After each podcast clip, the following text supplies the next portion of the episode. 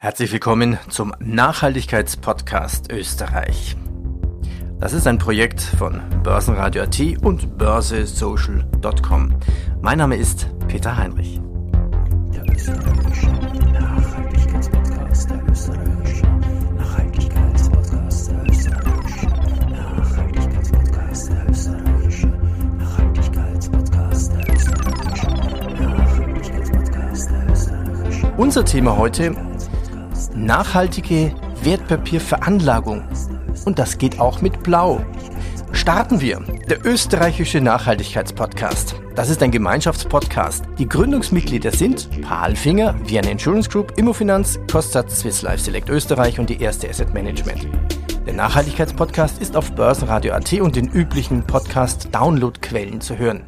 Mittlerweile sind noch weitere Partner für den Gemeinschaftspodcast dazugekommen. Geisberg Consulting, WEB Windenergie, die ÖKB, Hypo Oberösterreich, PwC Österreich, die RCB und Wienerberger. Unser Thema heute, nachhaltige Wertpapierveranlagung. Ich grüße unseren Gast von der Hypo Oberösterreich. Grüße Sie. Grüß Gott. Ja, mein Name ist Hans-Jörg Breining. Ich bin in der Hypo Österreich zuständig für den Bereich Veranlagung, das heißt für den gesamten Wertpapierbereich, der für Kundinnen und Kunden zur Verfügung steht. Zum einen für die Produktauswahl, für die Produktaufbereitung und die Produktinformationen und zum anderen auch für die entsprechende Wertpapierabwicklung, damit die Papiere, die die Kunden kaufen oder verkaufen, dann auf den Depots bzw. die Erlöse daraus auch auf den Konten landen. Auf ihrer Webseite steht HypoBlue die Welt ein Stückchen besser machen, weil ihr HypoBlue über Grün hinausgeht. Schönes Wortspiel. Unser Thema heute nachhaltige Wertpapierveranlagung. Ja, wie groß ist denn dieser Bedarf, die Nachfrage nach nachhaltigen Investments bzw. Veranlagungen? Ja, in Wirklichkeit sehen wir hier jetzt schon einen Megatrend. Also die Nachfrage ist enorm gestiegen. Gerade in den letzten zwei, drei Jahren hat sich hier wirklich ein, ein Hype entwickelt. Und es stellt sich natürlich die Frage, was ist jetzt diese nachhaltige Veranlagung, ein nachhaltiges Investment? Wir sehen hier einfach Produkte im Bereich ökologisch, sozial und governance bezogenen mit entsprechenden Aspekten und hier entsprechend in den Anlagerichtlinien auch berücksichtigt. Wir wissen, Geld ist nicht neutral. Man kann mit Geld sehr viel Gutes, aber natürlich auch weniger Gutes machen.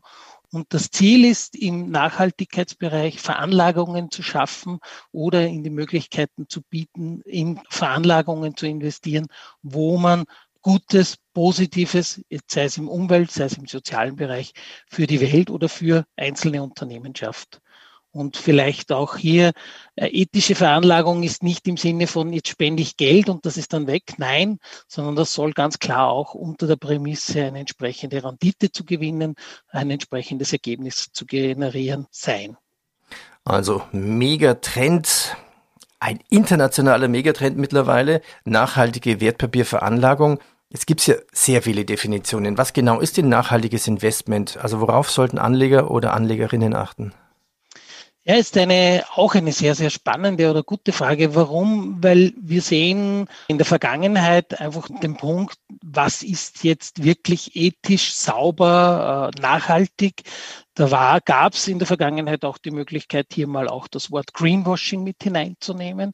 Greenwashing ist übrigens ein Begriff, der schon sehr, sehr alt ist. Ich weiß nicht, kennen Sie die Herkunft des Greenwashing? Nee, ich kenne nicht die Story. Ich verwende den Begriff, aber wo das eigentlich herkommt, den Ursprung kenne ja, ich nicht. Das Spannende ist, 1986 hat ein Umweltaktivist, der Jay Westfeld, einen Artikel der, oder ein Essay darüber geschrieben, wie nachhaltig die Hotellobby arbeitet die zum einen hergeht und sagt, ja, lieber Kunde, verwende doch das Handtuch ein zweites Mal, dann brauchen wir es nicht waschen und das ist doch so viel nachhaltiger, weil wir weniger Ressourcen für die Reinigung verbrauchen. Und in Wirklichkeit ist man draufgekommen, das hat man nur dazu genutzt, um eben weniger Ressourcen ankaufen zu müssen und damit die Erträge zu optimieren. Deshalb, ja, Greenwashing wirklich aus dem Waschbereich etwas, wo man sagt, ja, da gab es immer schon verschiedene Aspekte, aber es zwingt einen genauer hinzusehen. Und das Spannende ist oder das Schöne ist, durch den europäischen Green Deal kommen wir auch in die Pflicht, genauer zu werden. Das heißt, es kommt die Offenlegungsverordnung, die uns sagt, hey, wir müssen hier transparenter werden. Wir nehmen auf einmal zu wirtschaftlichen Kennzahlen, Nachhaltigkeitskennzahlen der Unternehmen dazu, um genauer zu differenzieren, was ist nachhaltig und was ist vielleicht weniger nachhaltig als ein alternatives Produkt. Das ist eine spannende Geschichte. Also jeder kennt es ja, wenn er im Hotel ist, dann heißt ja, schmeißt dein Handtuch entweder auf den Boden oder hängst wieder auf. Und da kommt der Begriff Greenwashing her. Ja, Sieht so aus. es ist in Wirklichkeit eine Marketingaktivität gewesen damals ja. und heute ist es einfach eine Bezeichnung dafür, um einen Verbraucher, einen Kunden zu täuschen, ihm Nachhaltigkeit oder seinen Wunsch, nachhaltig zu investieren, auszunutzen, um bessere Erträge für sich selbst zu generieren. Kommen wir vom Greenwashing zur echten Nachhaltigkeit. Sie sagten ja, Nachhaltigkeit ist keine Spende, sagten Sie gerade eben. Aber spende ich vielleicht doch einen Teil meiner Rendite für gute Ideen oder zumindestens es müssen ja Prozesse in, angestoßen werden, um nachhaltige Projekte zu unterstützen. Hätten Sie vielleicht ein Beispiel? Beispiele machen es ja immer leichter. Ja, das ist, glaube ich, eines der schönsten Beispiele oder eines sehr internationalen Beispiele. Es ist einfach der Vergleich von MSCI World und MSCI World SRI, also den, der, der die nachhaltigen Unternehmen entsprechend listet. Wenn wir uns hier die vergangenen zwei Jahre ansehen, also so vor September 19 in etwa zu beginnen und dann hineinzieht in die, quasi in den ersten Einschnitt, der aus dem ersten Lockdown, globalen Lockdown Corona entstanden ist und danach uns die Entwicklung der eigentlich sehr identen Indizesstrukturen ansieht, sieht man, dass der MSCI World SRI doch um fast 13 Prozent mehr Rendite, mehr Performance erwirtschaftet hat in dem Zeitraum bis heute als der MSCI World Global Gesamt. Und man sieht schon, man kann es nicht pauschal sagen. Man kann nicht sagen, ja, äh, nachhaltig ist immer besser, ist immer mehr Rendite, aber es ist zumindest eine Garantie auch dafür, dass es kein Renditennachteil ist. Beim MSCI World sieht es besser aus. Da hat einfach die Krisenzeit hier auch entsprechend mitgewirkt. Man hat ja auch den Begriff Impact Investments. Ab wann kann ich diesen Begriff eigentlich verwenden? Wie funktioniert Impact Investments? Also das ist ja quasi Einflussnahme auf Vorgänge, auf Firmen, auf Verhalten. Hätten Sie auch da ein Beispiel? Ja, das Spannende ist, es gibt ja FNG, das Forum nachhaltiger Geldanlagen, die hier vier Kriterien heranziehen, ab wann man quasi auch oder wie man beurteilen kann, ob ein entsprechendes Investment eben einen Impact generiert, also einen positiven Beitrag im Sinne des Umweltschutzes zum Beispiel leistet. Und hier gibt es vier Kriterien, mit denen man genauer hinschauen kann. Das eine ist, es zwingt die Unternehmen zur stärkeren Transparenz. Das heißt, wenn ich nachhaltig investieren will, dann will ich natürlich auch Informationen dazu haben, was ist mit meinem Geld passiert. Das will jeder Investor, der renditeorientiert ist, der will am Ende des Tages wissen, was ist damit passiert. Im Nachhaltigkeitsbereich gibt es hier ein vielfaches Mehr an Informationen, die man hier äh, aus dem Unternehmen auch erzwingt und Transparenz schafft, auch wieder in Richtung Offenlegungsverordnung. Das zweite ist die Einflussnahme in Unternehmen. In der Vergangenheit war es ganz stark so, dass die Asset Manager in Wirklichkeit kaum die Stimmrechte wahrgenommen haben. Das hat sich massiv verändert. Es gibt hier jetzt den sogenannten Engagement-Prozess, wo Unternehmen von Investoren immer wieder auch entsprechend konsolidiert werden oder korrigiert werden im Sinne von, hey, ihr habt gesagt, ihr macht das nicht. Machen, machen Sie das auch schon oder macht das quasi der Fondsmanager bei Ihnen oder machen Sie das über MSCI Worlds? Nein, wir, wir machen das noch nicht. Warum? Weil wir hier unseren, einen unserer großen Fondspartner, die Kepler Fonds KAG, nutzen, mhm. die ein sehr intensives Engagement-Verfahren hat. Die haben einen eigenen Ethikbeirat. Aus diesem Beirat, der legt quasi die Rahmenbedingungen für diese nachhaltigen Fonds fest. Also da gibt es ganz viel an Wissenschaft, auch natürlich aus dem kirchlichen Bereich, Kolleginnen und Kollegen, die hier auch die Vorgaben machen. Und sollte jetzt ein Unternehmen in einem Fonds drin drinnen sein oder in einen Fonds aufgenommen werden, wo man sich nicht ganz sicher ist, wird hier ein Prozess der Kommunikation gestartet. Wenn das Unternehmen im Fonds bereits drinnen ist und wir sehen, dort wird es schlechter, dann wird es einmal kontaktiert. Dann sagt man denen, hey, liebe Leute, das geht so nicht. Wir hatten eine andere Erwartung an euch. Je nachdem, wie das Unternehmen dann reagiert, besser das nach, bleibt es im Fonds, besser das nicht nach, fliegt es natürlich raus. Und gerade bei großen Investmenthäusern macht es natürlich dann schon da oder dort einmal einen großen Beteiligungsbereich aus, wo Investoren auf einmal den Besitz verkaufen. Und ja, ja, und das ist natürlich nachteilig für ein Unternehmen, weil wenn viel Papier wieder, also viele äh, Anteilsscheine wieder auf den Markt gelangen, fällt im Regelfall aus der Preis ja, und damit auch die Reputation des jeweiligen Unternehmens, weil Engagementverfahren werden ja auch dann bekannt gemacht. Im Regelfall kommuniziert der Anleger, warum er aus diesem Produkt ausgestiegen ist oder aus diesem Unternehmen. Ja, ja. Und es gibt ja wahrscheinlich dann genügend Konkurrenz oder, oder Mitbewerberangebote, wo man das Geld umschichten könnte, theoretisch. Also da ist die Firma Ganz klar. auf der Verliererseite. Das ist ja auch ein spannender Faktor, ist ja auch das Thema soziale und ökologische Unternehmen dann herzunehmen, die hier eventuell genau dasselbe Produkt machen, aber halt mit anderen sozialen Rahmenbedingungen oder mit anderen Umweltorientierung. Also hier wirklich diesen Wettbewerb zu befeuern, das ist genau das, was das Engagement hier auch ermöglicht. Jetzt mache ich ein kleines Engagement mit Ihnen oder theoretisch. Spielen wir mal, ich bin Kunde und ich habe mich hier auf der Webseite umgesehen. Das nachhaltige HypoBlue-Konto. Wenn ich jetzt Kunde bin, was macht denn die Bank mit meinem Geld? Ja, das ist das Spannende. Wir, wir verwenden ja unsere grünen Investments oder unsere grüne Refinanzierungslinie vor allem für heimischen Wohnbau. Und das, das Tolle ist, wir haben sehr enge Vorgaben im Sinne von energieeffizienten Wohnbau in Oberösterreich, gibt sehr strenge Regeln. Wann ist denn ein, ein Wohnbau noch förderbar? Wann ist ein Wohnbau sinnvoll? Und damit leisten wir im Regelfall immer einen Beitrag der CO2-Emissionen.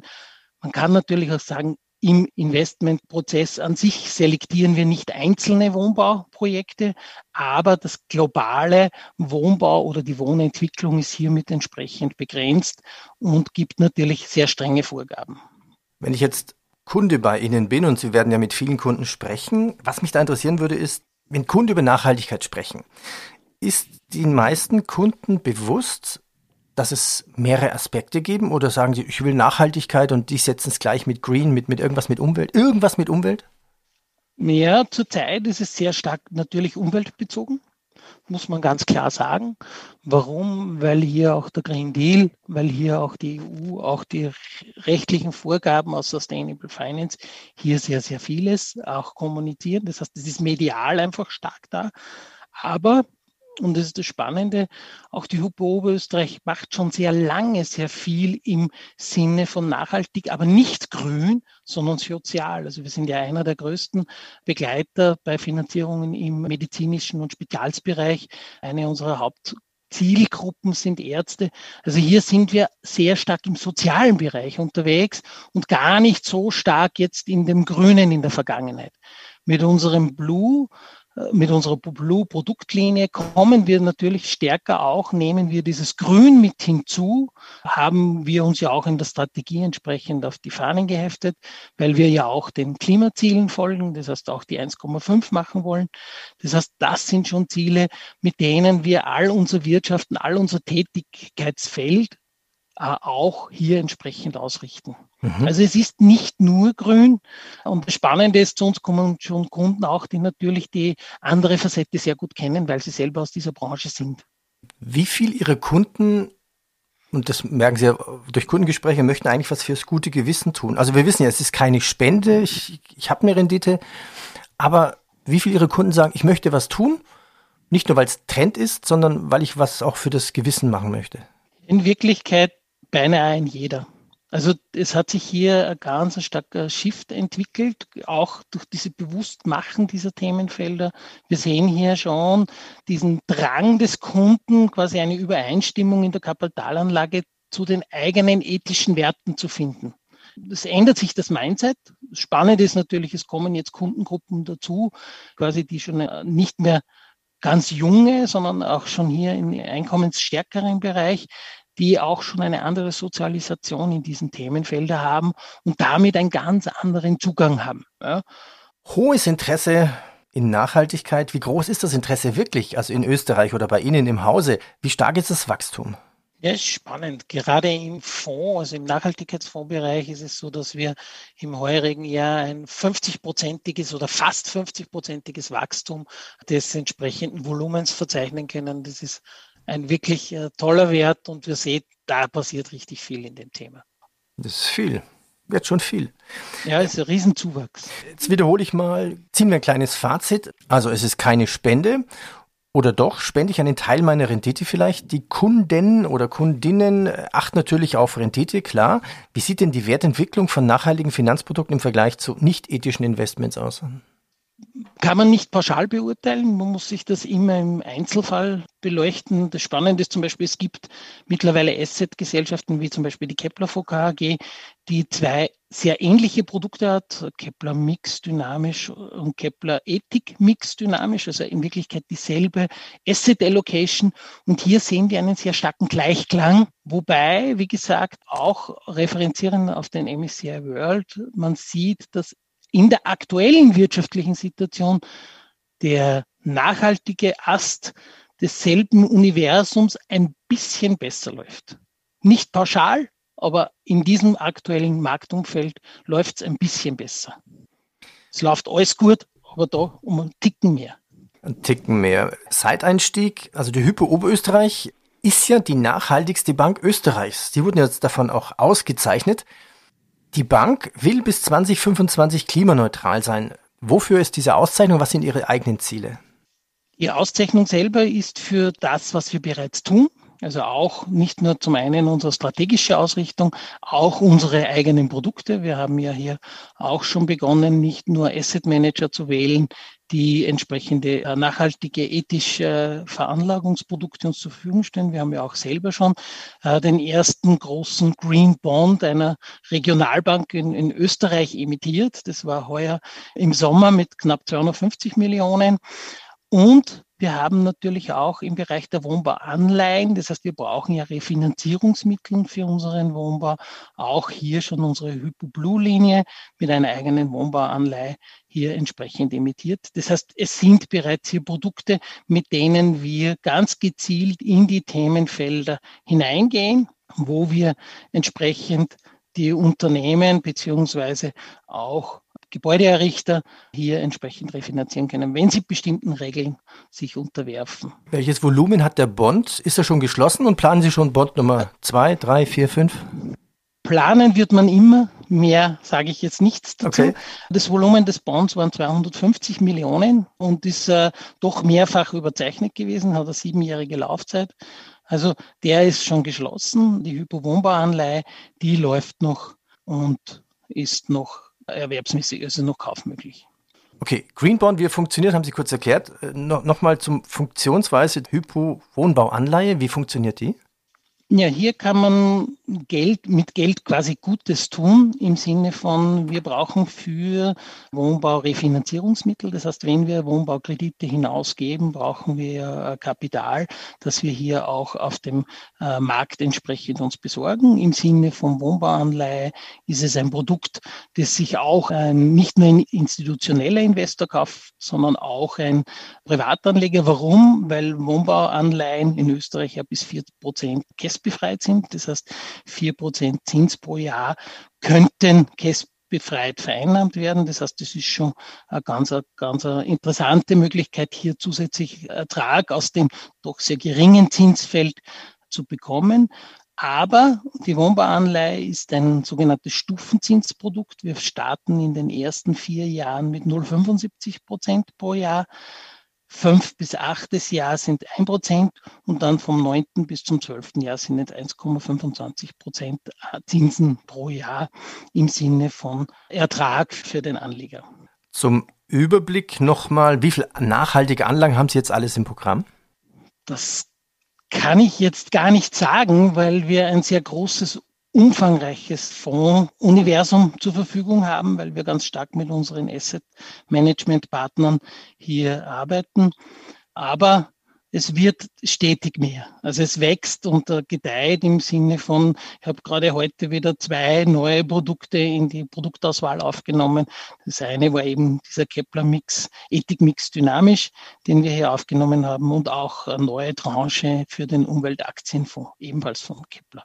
Nochmal ein bisschen globaler gedacht. Anlagestrategie. In diesem großen Anlageuniversum, wenn man ein bisschen größer denkt, da spielen ja auch Rohstoffe eine wichtige Rolle und ja, Kryptowährungen kommen auch immer schneller oder zumindest Kryptotechnologie. Kann man denn eigentlich in Sachen Nachhaltigkeit mit ruhigem Gewissen auch hier investieren? Schwierige Frage. Gold würde ich gern später noch. Kryptowährungen ist aus meiner Sicht nicht mit ruhigem Gewissen zu vereinbaren. Warum?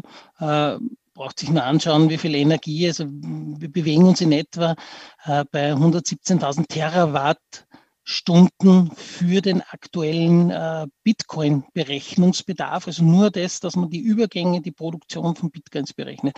Also für einen Bitcoin würde man im übertragenen Sinn 1300 Blitze aktuell brauchen, um einen zu berechnen. Echt? Also das ist ein riesen Energiebedarf. Also es ist ein knapp ein halbes Prozent der globalen Energieverbrauchs ist nur für diese Kryptowährungsberechnungen notwendig.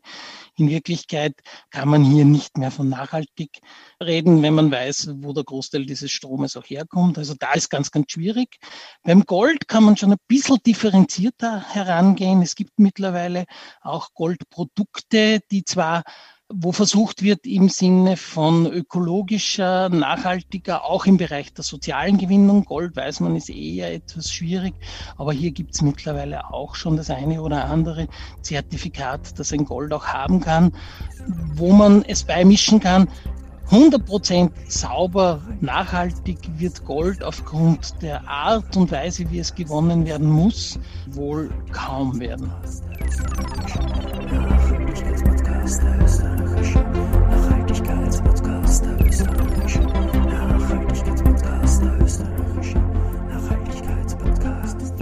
Das war der österreichische Nachhaltigkeitspodcast. Die Gründungsmitglieder sind Palfinger, Vienna Insurance Group, Immofinanz, Kostat, Swiss Life Select Österreich und die erste Asset Management. Der Nachhaltigkeitspodcast ist auf Börsenradio.at und den üblichen Podcast-Plattformen zu hören. Die weiteren Partner sind WEB Windenergie, die ÖKB, Hypo Oberösterreich, PwC Österreich, die RCB, Wienerberger und die erste Asset Management. Ich bedanke mich recht herzlich beim Nachhaltigkeitswertpapierchef Hans-Jörg Preining. Herzlichen Dank, Herr Preining. Jetzt habe ich doch noch eine Frage. Was glauben Sie, was gibt es noch alles zu tun in Sachen Nachhaltigkeit? Also wenn Sie jetzt gedanklich eine Strecke rennen müssen von 100 Metern, was glauben Sie, wo sind wir schon beim Sprint angelangt? Bei wie vielen Metern? Äh, da ich ja eigentlich in meiner Ausbildung Turnlehrer bin, würde ich sagen, wir haben gerade mal den Startschuss gehört und sind aus dem, aus dem äh, Startblock gestartet. Ich glaube, dass es auch kein 100-Meter-Lauf ist, sondern in Wirklichkeit ein Marathon und es ein permanentes Weiterentwickeln sein muss. Nachdem Sie Anlage-Wertpapier-Chef sind, für die Hörer, für die Anleger, die vielleicht noch nicht nachhaltig investiert haben. Was sind die drei wichtigsten Tipps, um in Nachhaltigkeit zu investieren? Ordentlich ansehen, darüber nachdenken, ob das Investment auch mit meinen eigenen Werten, mit meinen eigenen Überzeugungen übereinstimmt und am Ende auch draufbleiben, weil wenn ich mich für ein nachweislich nachhaltiges Produkt entschieden habe, dann tue ich wirklich auch etwas Gutes damit und kann auch gut Rendite generieren. Vielen Dank. Danke Ihnen. Danke ebenfalls. Hohes Interesse in Nachhaltigkeit. Wie groß ist das Interesse wirklich? Also in Österreich oder bei Ihnen im Hause? Wie stark ist das Wachstum? Ja, spannend. Gerade im Fonds, also im Nachhaltigkeitsfondsbereich ist es so, dass wir im heurigen Jahr ein 50-prozentiges oder fast 50-prozentiges Wachstum des entsprechenden Volumens verzeichnen können. Das ist ein wirklich äh, toller Wert und wir sehen, da passiert richtig viel in dem Thema.